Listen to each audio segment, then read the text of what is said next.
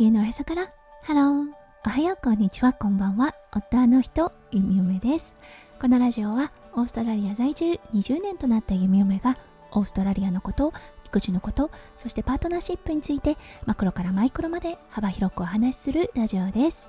今日もこのラジオに遊びに来てくださってありがとうございます。今日は7月10日月曜日ですね皆さんどんな月曜日の午後お過ごしでしょうか？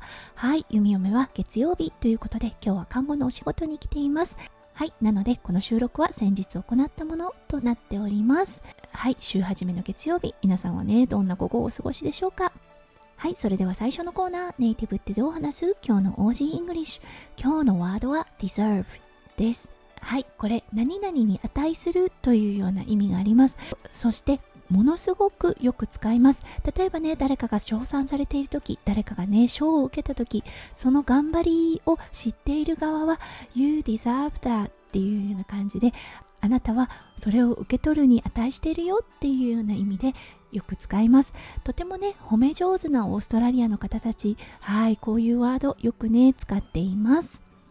はい、それでは今日のテーマに移りましょう。今日のテーマは食です。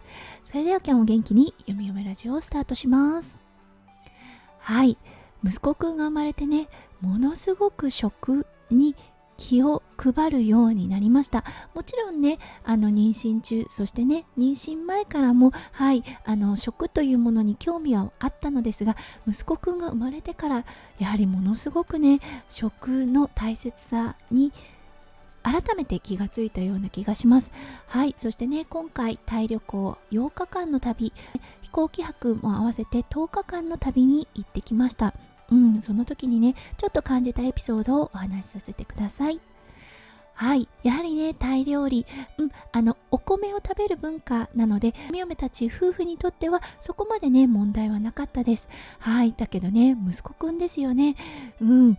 ものすごく偏りのある食事になったんですね。はい。3歳ぐらいからですかね、息子くんだったんですが、ものすごく、あの、食事を選ぶようになってきました。はい。あの、生野菜が苦手であったりとか、あとはね、野菜類も、そう、あのズッキーニは大好きだけど他のね野菜はあまり好きではないというような感じだったりそうハンバーグに混ぜたりねポタージュにしてしまったらものすごく食べてくれるのですがその原型を食べるその野菜そのものを食べることにすごくね難しい年になっていたんですね。そしてね今回の旅。はい。ものすごく偏りました。そして食も細かったです。無理もないなとも思うんですね。あまり食べ慣れないタイ米であったりとか。はい。あとはねタイの食事、うん、あの辛さを弱めてあるとはいえ辛いものもありました。はい。そして食べ慣れない調味料であったりとか。うん。そう。だからね朝食事を取らせること。をそう。朝のバイキングでね食事をとってもらうことが毎日のね課題でありました。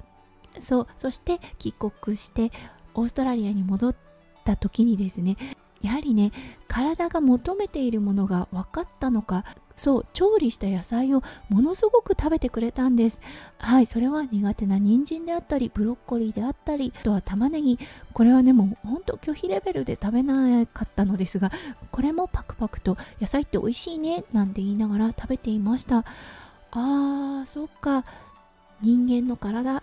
うん。やはり偏っていると必要なものってわかるんだなって息子くんをね見ていて思いました。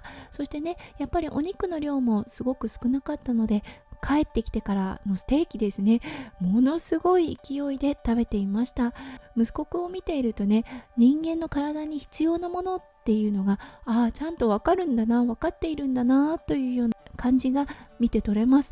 やはりねプロテインであるお肉であったり、うん、そして野菜そして炭水化物のお米はいこれが息子くんの体に一番合っているんだなっていうことを本当思いました。あとはね海苔。もうねあの本当帰ってきてから海苔でご飯を巻いてパクパクと食べている息子くんとなりました。ね本当旅は楽しいですがやはりねものすごくあの故郷な味というか、ね、自分のねソウルフードを求めてしまいますよね。夢山たちもポケットのねラウンジであのお寿司とお味噌汁がありました。それを口にした時に衝撃がね走るくらい心が震えました。それくらいねやはり食というものはものすごく影響があるんだなと思いましたので今日はそのお話をさせていただきました。うん皆さんは最近何かこれが食べたいって思ったものはありますか？うん弓嫁はね帰国した際にチーズが食べたくて食べたくて仕方がありませんでした。なんでなんだろうっていうくらいチーズそしてね、うん、チョコレートが食べたくなりました。一体何の表れなのかなと思ってしまった弓嫁となりました。はいということで今日は食についてお話をさせていただきました。今日も最後まで聞いてくださって本当にありがとうございました。皆さんの一日がキラキラがいっぱいいっぱい詰まった素敵な素敵なものでありますよう弓嫁心からお祈りいたしております。それではまた明日の配信でお会いしましょう。地球のへそから。ハロー。弓嫁ラジオ。弓嫁でした。じゃあね。バイバイ。